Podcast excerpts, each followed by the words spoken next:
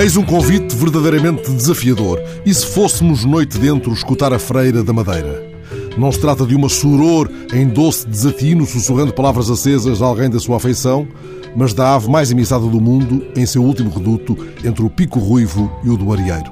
Está prevista a incursão na noite de 9, terão as marcações de ser feitas até 6, 6 de junho, e nada mais é pedido aos aventureiros senão o cuidado de levarem lanterna, calçado adequado, gorro luvas, roupa que agasalhe.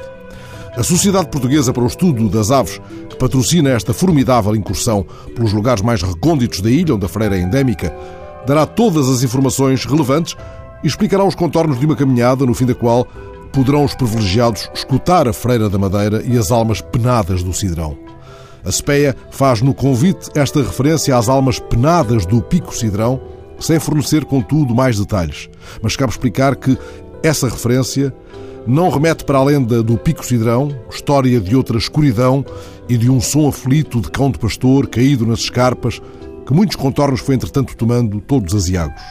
A escuta da freira é um outro chamamento e remete-nos para uma personagem que se perdeu na névoa, o padre e ornitólogo Ernesto Schmitz, que descobriu a ave rara em 1903 e lhe chamou freira, talvez pela cor das penas, talvez pelo hábito mas lhe chamou mais do que freira, do bugio, por ter visto ave semelhante a nidificar no bugio das desertas. Foi o padre Ernesto, entretanto, para a Terra Santa, e ninguém mais se ocupou das freiras.